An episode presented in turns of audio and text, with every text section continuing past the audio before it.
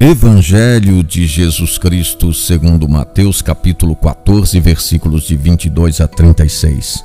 Logo em seguida, Jesus mandou que os discípulos entrassem no barco e fossem adiante dele para o outro lado do mar, enquanto ele despediria as multidões. Depois de despedi-las, subiu à montanha, a sós, para orar. Anoiteceu e Jesus continuava lá, sozinho. O barco, entretanto, já longe da terra, era atormentado pelas ondas, pois o vento era contrário.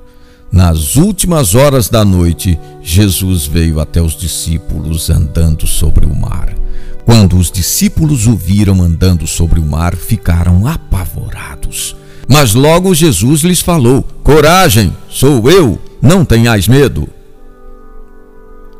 Jesus é sempre a resposta para as grandes perguntas de nossa vida. É sobretudo nas crises que demonstramos a nossa falta de fé. Muitas vezes, na barca de nossa vida e de nossa família, não incluímos Jesus.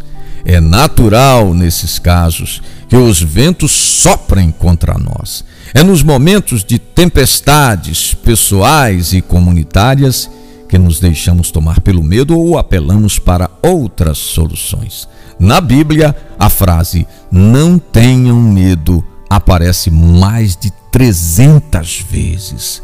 A fé pede que desloquemos o eixo de nossa segurança.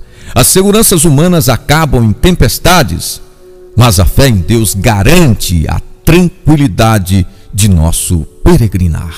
Não tenhamos medo da vontade de Deus. Ele vem para nos salvar e afastar todos os fantasmas imagináveis.